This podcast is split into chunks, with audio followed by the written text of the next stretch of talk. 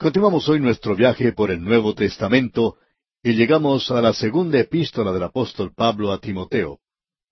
Y aquí tenemos un calendario de eventos que creemos pueden orientarle, amigo oyente, en la posición que esta segunda epístola a Timoteo ocupa en el ministerio del apóstol Pablo.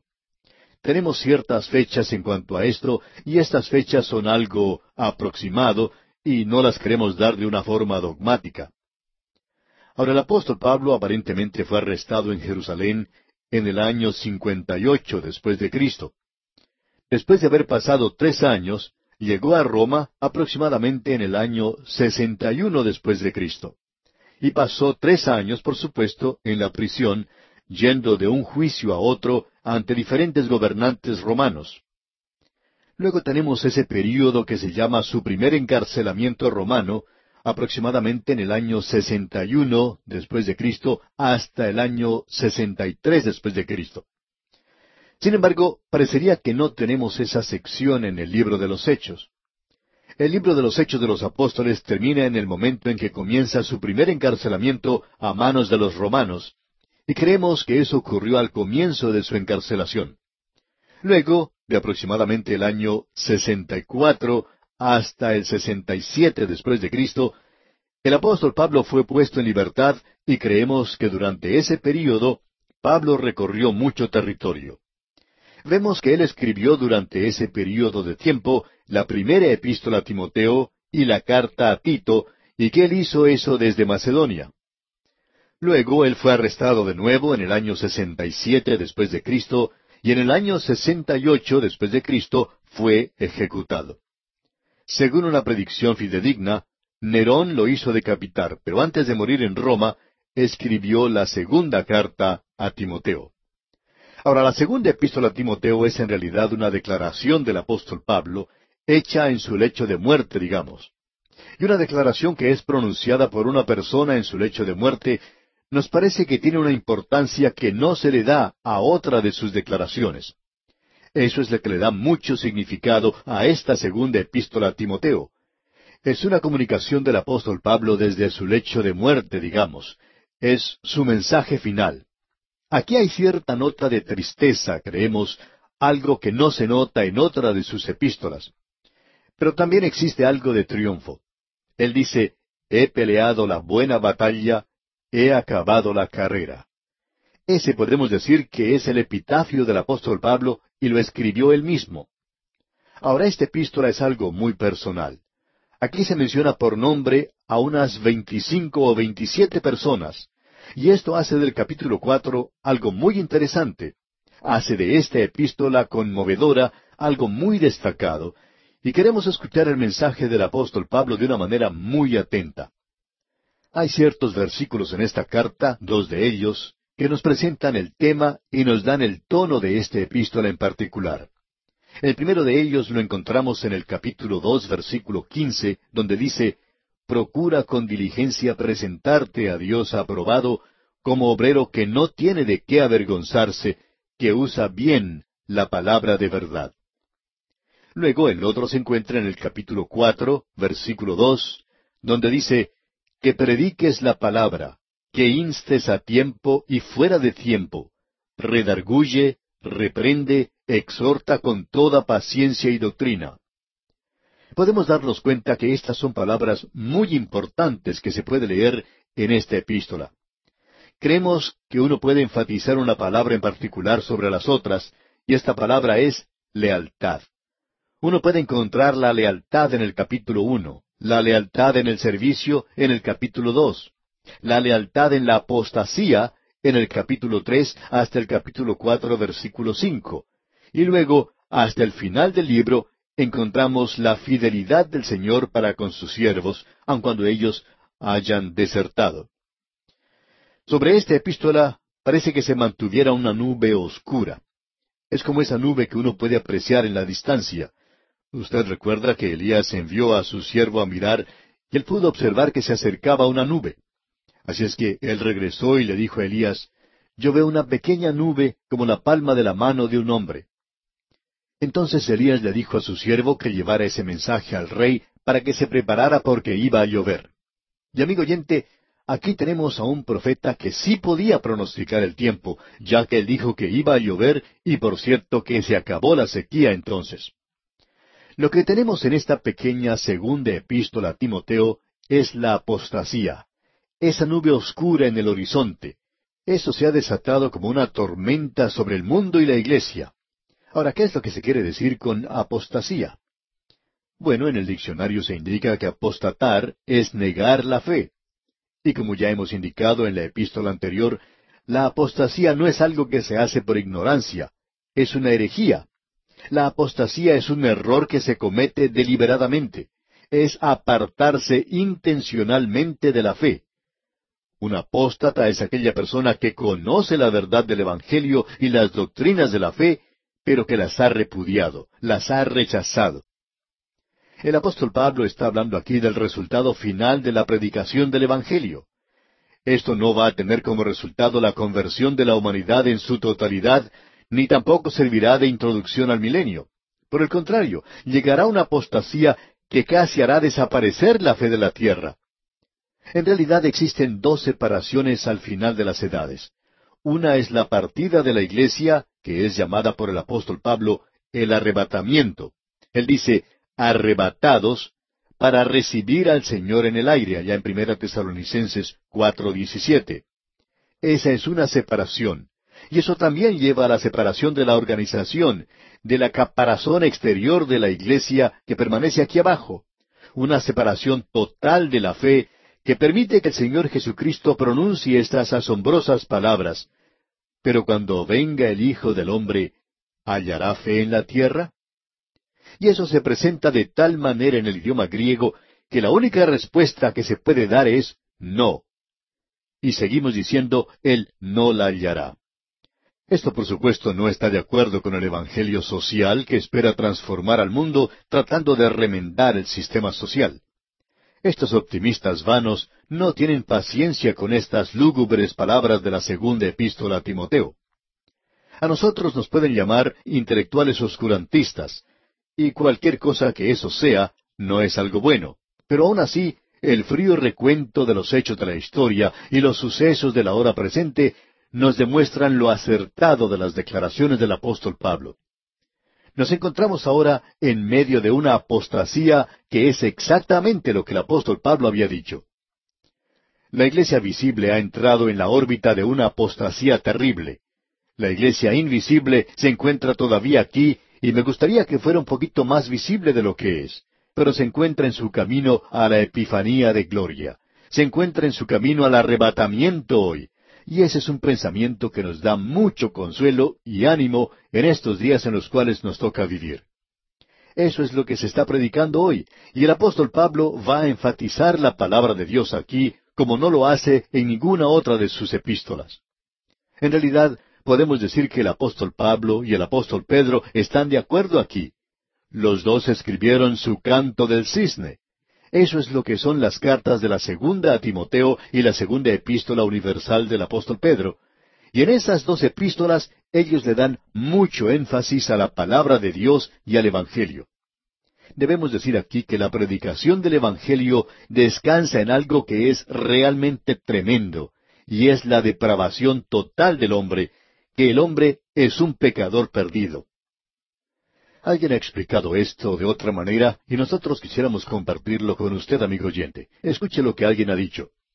Donde la educación piensa que la naturaleza moral del hombre es capaz de mejorar, el cristianismo tradicional piensa que la naturaleza moral del hombre es corrupta y completamente mala donde la educación piensa que un agente humano exterior puede ser de ayuda en el mejoramiento moral del hombre, el cristianismo tradicional piensa que ese agente es Dios. Y aún así, la naturaleza moral del hombre no se mejora, sino que se cambia por una nueva. Y eso es importante de ver, amigo oyente, ¿no le parece?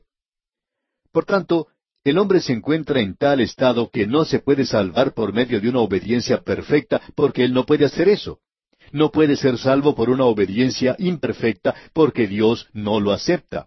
Por tanto, la única solución es el Evangelio de la gracia de Dios que extiende su mano hacia donde estamos nosotros y salva al pecador basado en la muerte y resurrección de Cristo. y eso transforma la vida humana. Hemos visto demasiados ejemplos. Uno puede apreciarlos en todas partes, hombres y mujeres que han sido transformados por el Evangelio de la gracia de Dios. De modo que opinamos que el tipo de predicación liberal se está dirigiendo en tres direcciones diferentes. El liberalismo está predicando desde el púlpito lo que se conoce como psicología popular, y podríamos identificarlo así, cómo poder vencer, venceremos. También lo podríamos llamar cómo pensar creativamente y cómo pensar afirmativa o positivamente. Eso es psicología popular. Pero eso no nos está llevando a ninguna parte. En segundo lugar, el tipo de predicación liberal está proclamando la ética. Y eso predica un evangelio, bueno, lindo, dulce. Es un sermoncito predicado por un predicadorcito para cristianitos. Y amigo oyente, créanos que el mensaje es algo así. Ellos dicen, lo bueno es mejor que lo malo, porque es mucho más lindo y le ayuda a que uno no se meta en problemas.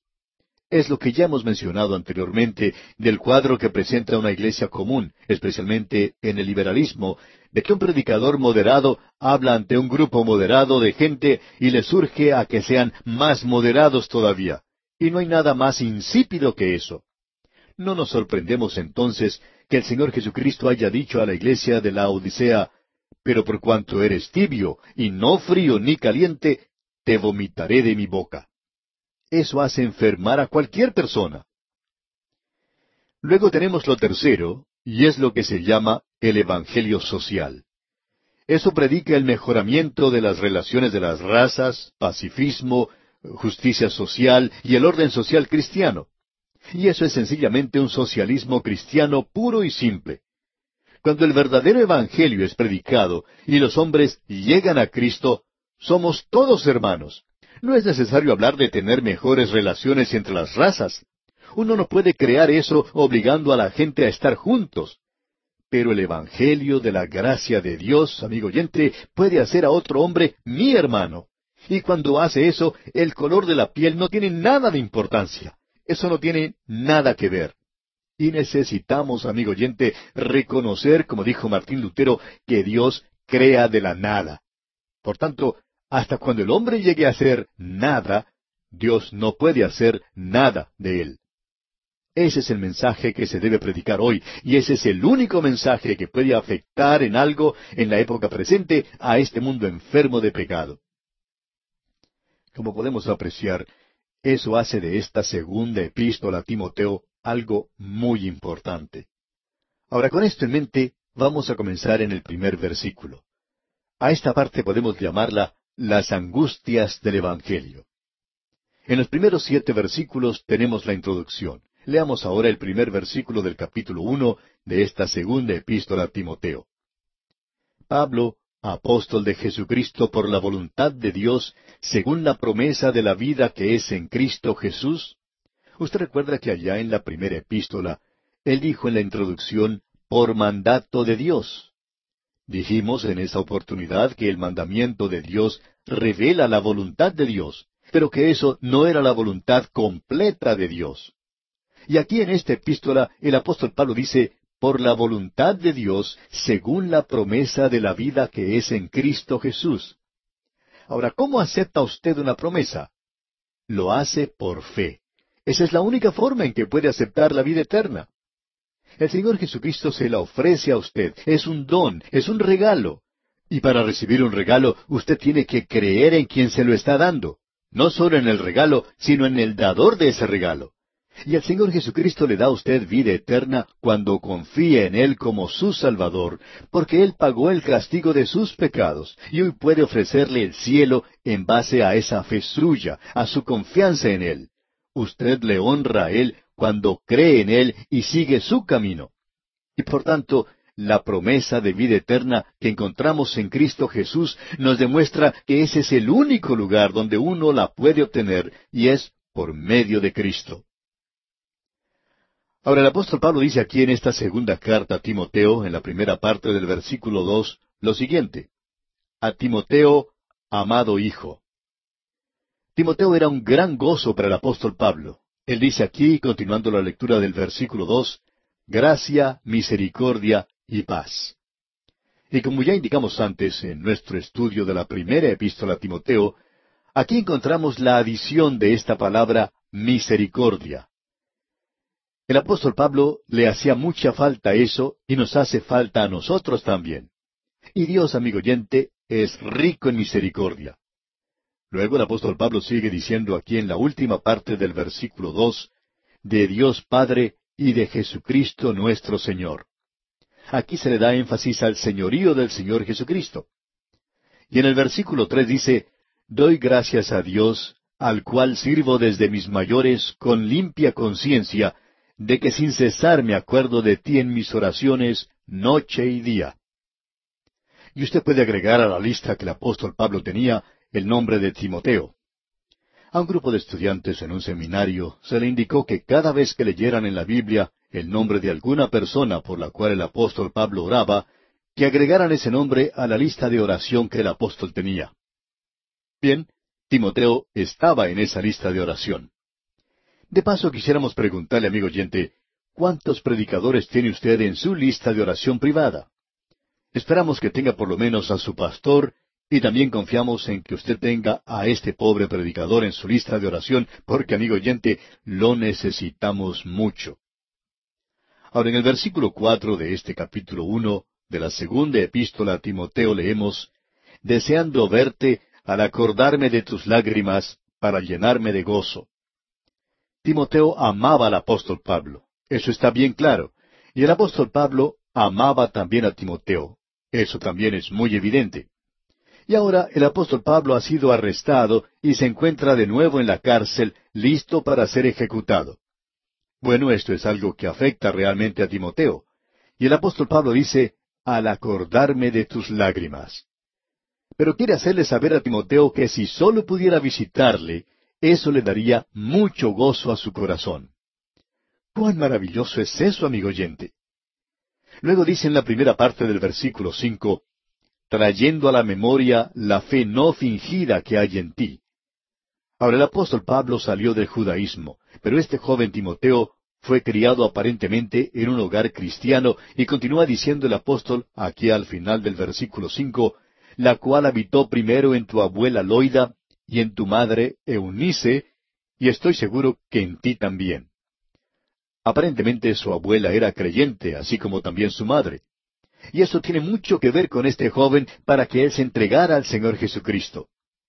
Ahora, en el versículo seis de este capítulo uno de la segunda epístola a Timoteo leemos Por lo cual te aconsejo que avives el fuego del don de Dios que está en ti por la imposición de mis manos. El apóstol Pablo había impuesto sus manos sobre Timoteo. ¿Para qué? Para que Timoteo compartiera con él el don de la enseñanza de la palabra de Dios predicando la palabra de Dios. Y amigo oyente, esto es algo maravilloso de veras. Y Timoteo, como usted debe recordar, tenía una madre y una abuela muy piadosas, creyentes. Su padre era griego y nosotros no sabemos en realidad si él llegó o no a ser un hijo de Dios. Pero sabemos que Timoteo tenía una madre y una abuela que eran creyentes, y eso tuvo mucho que ver con la decisión que el joven tomó. Y bien, amigo oyente, vamos a detenernos aquí por hoy. En la continuación de este estudio retornaremos a usted en nuestro próximo programa. Como es nuestra costumbre, le sugerimos leer el resto de este primer capítulo de la segunda epístola del apóstol Pablo a Timoteo que estamos estudiando. De esta manera estará usted mejor informado y sacará el mayor provecho posible. Invite también a sus amigos y vecinos a reunirse con usted en su hogar. Así ellos también podrán conocer de estas verdades divinas que les llevará a un feliz encuentro con el Señor Jesucristo. Retornamos hoy, amigo oyente, a nuestro estudio en la segunda epístola del apóstol Pablo a Timoteo, y estamos en el primer capítulo.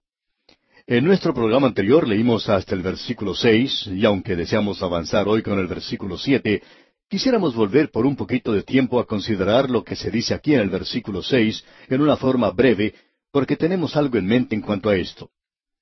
El versículo seis, pues, dice, Por lo cual te aconsejo que avives el fuego del don de Dios que está en ti por la imposición de mis manos.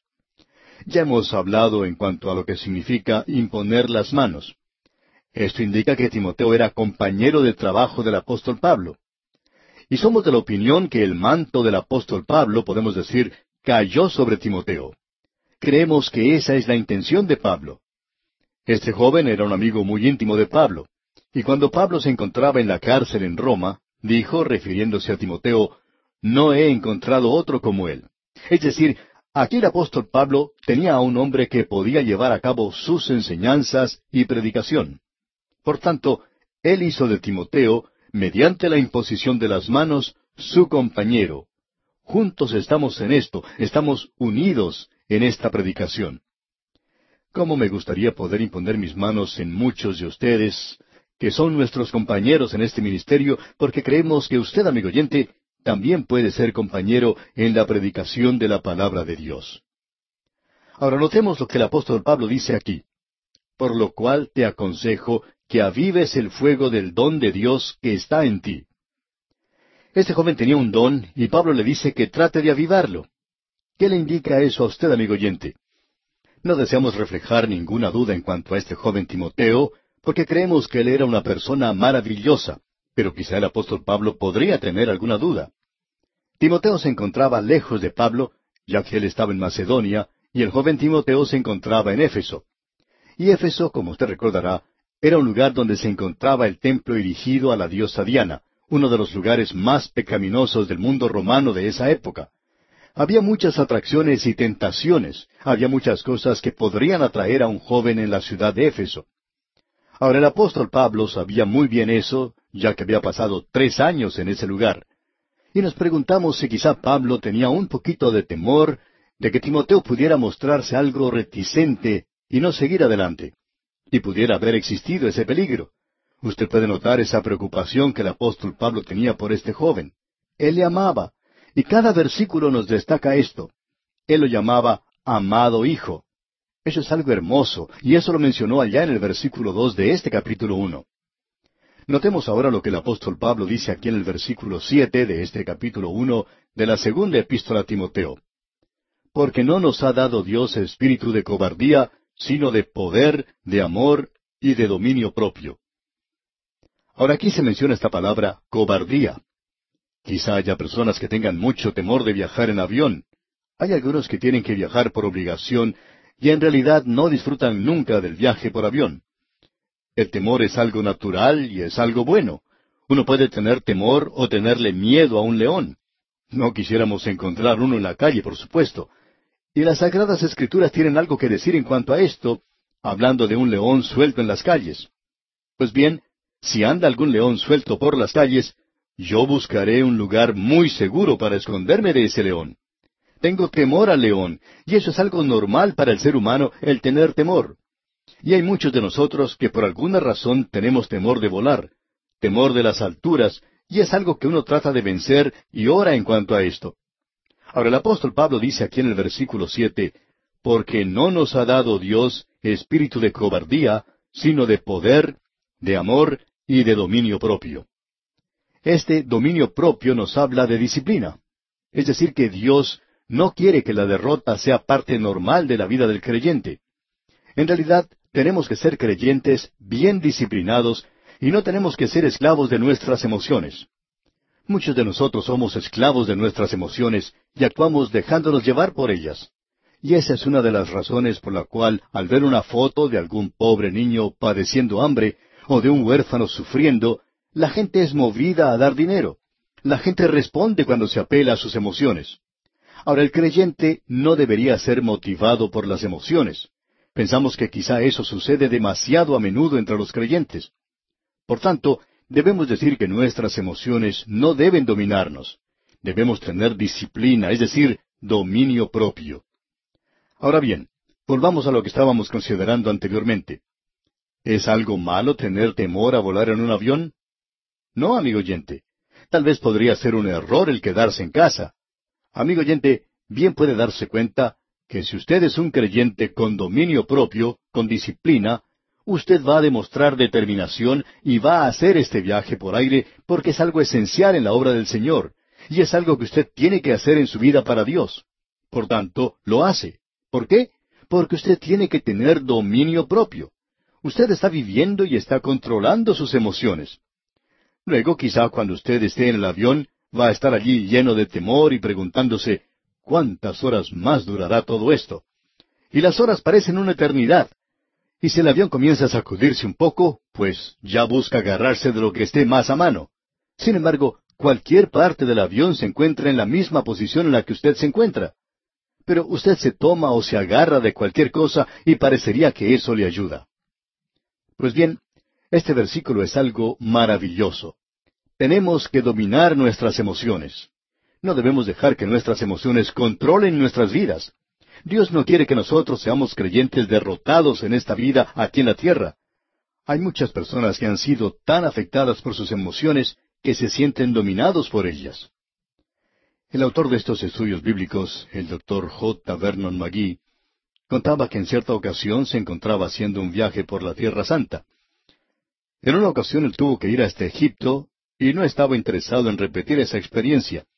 Él no quería ir a la ciudad de El Cairo en Egipto, quería permanecer en el hotel.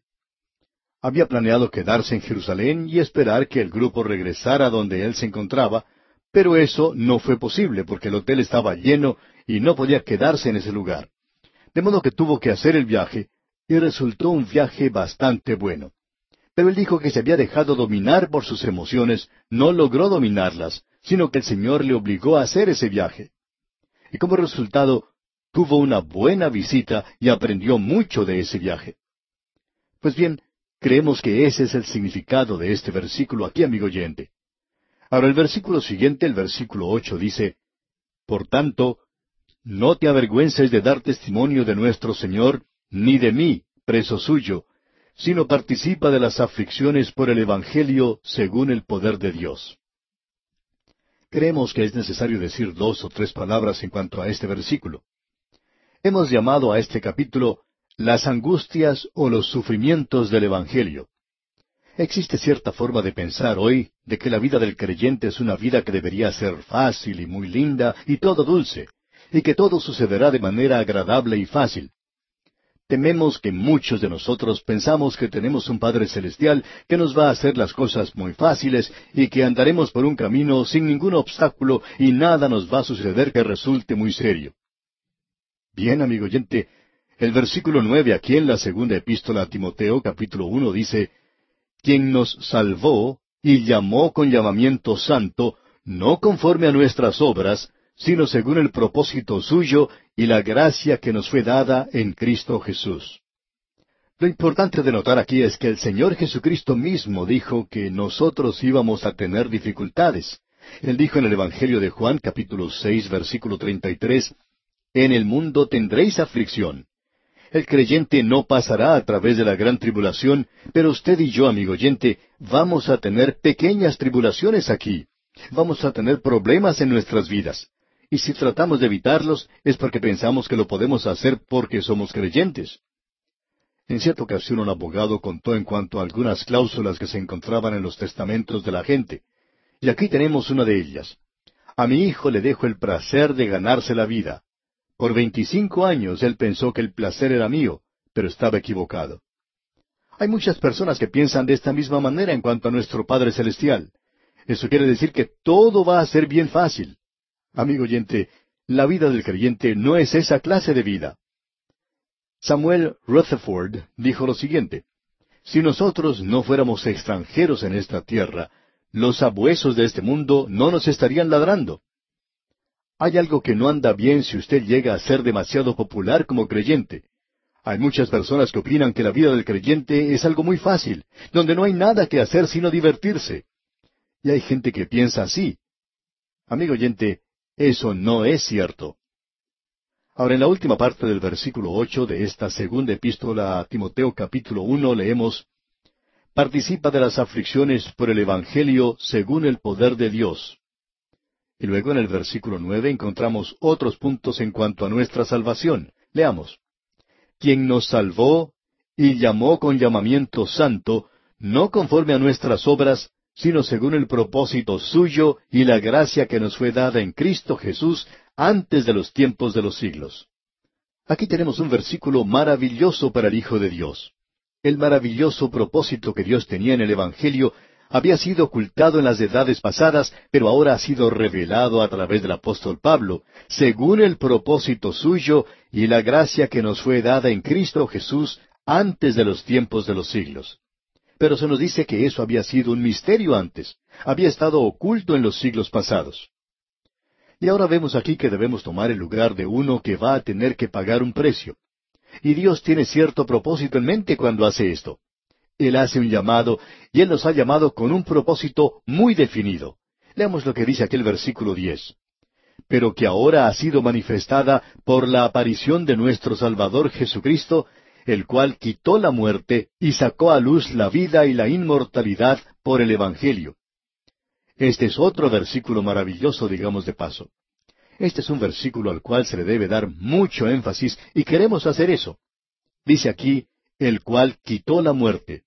Y esto nos indica que Él ha dejado sin efecto a la muerte. Es decir, que la muerte ya significa algo completamente diferente para el Hijo de Dios. Ya no tiene ningún efecto, ningún resultado. Dios no eliminó la muerte por la cruz. Lo interesante de notar aquí es que esta persona que escribió esto que estamos leyendo se encontraba en la prisión, en la cárcel, esperando que la sentencia de muerte fuese cumplida contra él.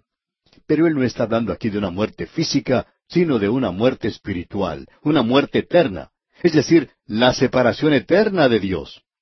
Ahora Cristo ha abolido eso para que ningún pecador tenga la necesidad de ir a un lugar donde quede separado de Dios por la eternidad, porque hoy Él es nuestro mediador, un mediador entre Dios y los hombres. Él ha dejado satisfecho a Dios y a los hombres. En efecto, Dios ha quedado satisfecho con lo que Cristo ha hecho por nosotros. Pero la gran pregunta hoy es, ¿ha quedado usted satisfecho? Eso es lo que nos quiere decir aquí. Reconcíliese usted con Dios. Dios ya se ha reconciliado con usted. Permítanos repetir lo que dijimos anteriormente.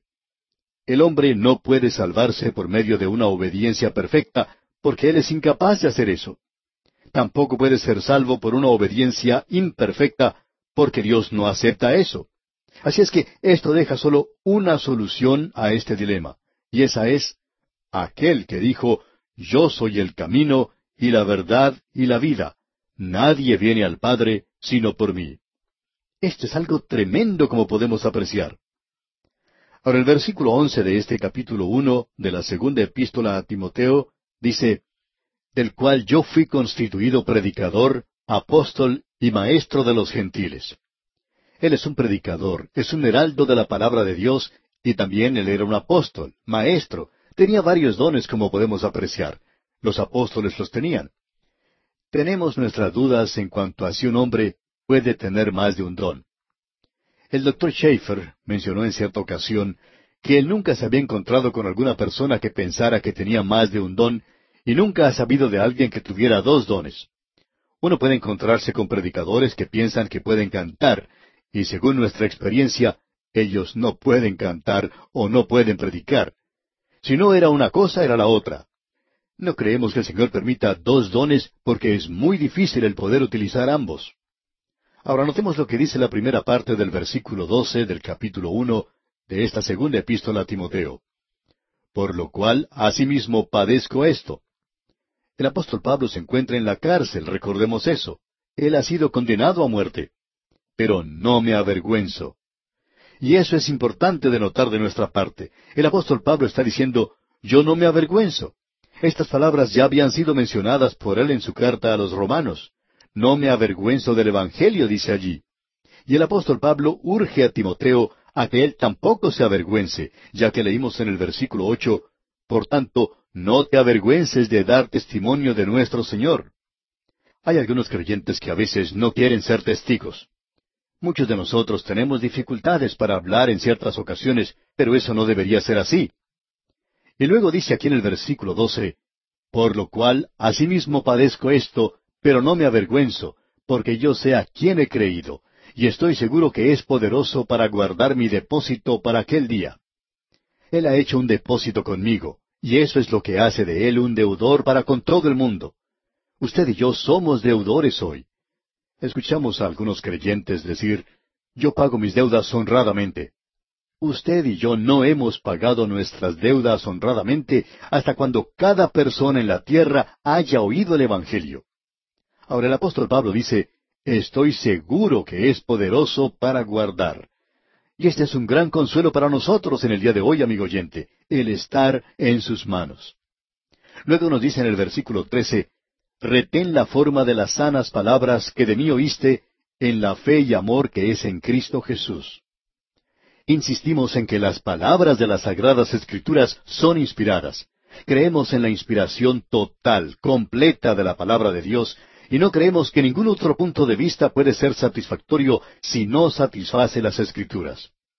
Vamos a tener la ocasión de hablar de esto más adelante en estas epístolas. Ahora los versículos trece y catorce dicen, Retén la forma de las sanas palabras que de mí oíste en la fe y amor que es en Cristo Jesús. Guarda el buen depósito por el Espíritu Santo que mora en nosotros. Es importante notar que la vida del creyente se vive solo en el poder del Espíritu Santo, porque de eso el apóstol Pablo habla en el versículo siete de este mismo capítulo uno de su segunda epístola a Timoteo, cuando dice, Porque no nos ha dado Dios espíritu de cobardía, sino de poder, de amor y de dominio propio. Todos esos son frutos del Espíritu de Dios. Y ahora en el versículo quince leemos, Ya sabes esto, que me abandonaron todos los que están en Asia, de los cuales son Figelo y Hermógenes. El apóstol Pablo menciona por nombre a aquellos que no han sido fieles, y estos aparentemente no demostraron su fidelidad al ministerio. Es interesante notar que al comienzo de la primera epístola, él dice que algunos se habían apartado. Y aquí en esta segunda epístola a Timoteo, él dice me abandonaron todos los que están en Asia. Algunos le habían abandonado antes. Ahora destacamos esto porque hay personas que han hecho mención de lo que se dice aquí. Y según nos parece, la apostasía no es lo que caracteriza los últimos días, pero sí vamos a verla. La hemos visto a través de la historia de la Iglesia. Cierto profesor decía que la historia de la Iglesia es la historia de la apostasía, o según sus propias palabras, la historia de las herejías. Bueno, eso ha sido muy cierto. Y eso, creemos, es lo que el apóstol Pablo está tratando de decir aquí. Ahora, en el versículo 16 de este capítulo uno de esta segunda epístola a Timoteo, dice el apóstol Pablo, Tenga el Señor misericordia de la casa de Onesífero, porque muchas veces me confortó y no se avergonzó de mis cadenas. Aquí tenemos a un maravilloso santo de Dios, y a mí me hubiera gustado mucho ser Onesífero pero no me hubiera gustado nada haber sido Hermógenes. Ahora en el versículo 17 leemos, sino que cuando estuvo en Roma, me buscó solícitamente y me halló. ¿No es algo hermoso esto, amigo oyente? ¿No le parece algo bello? El apóstol Pablo se encuentra en la cárcel y este hombre que quizás se encontraba en la ciudad por algunos asuntos de negocios va a buscar a Pablo. Probablemente el apóstol Pablo le había guiado a él al Señor y uno no puede aborrecer o despreciar a aquel que le ha llevado a uno a los pies del Señor. Es decir, si eso ha sucedido genuinamente. Y en el versículo final de este capítulo uno de la segunda epístola a Timoteo, dice el apóstol Pablo en el versículo dieciocho, Concédale el Señor que haya misericordia acerca del Señor en aquel día. Y cuánto nos ayudó en Éfeso, tú lo sabes mejor. Nos imaginamos que él vivía en Éfeso y que hizo ese viaje a Roma. Y uno puede darse cuenta por medio de esta epístola que quizá había mucha gente que viajaba en el mundo romano en los días del apóstol Pablo. Y aquí nos detenemos por hoy porque nuestro tiempo ha terminado. Retornaremos a usted en nuestro próximo programa en la continuación de este estudio de la segunda epístola del apóstol Pablo a Timoteo. En nuestro próximo estudio consideraremos el capítulo dos de esta epístola, y como lo hacemos siempre, le sugerimos leer todo el capítulo dos para estar así mejor preparado y que pueda sacar el mayor provecho posible.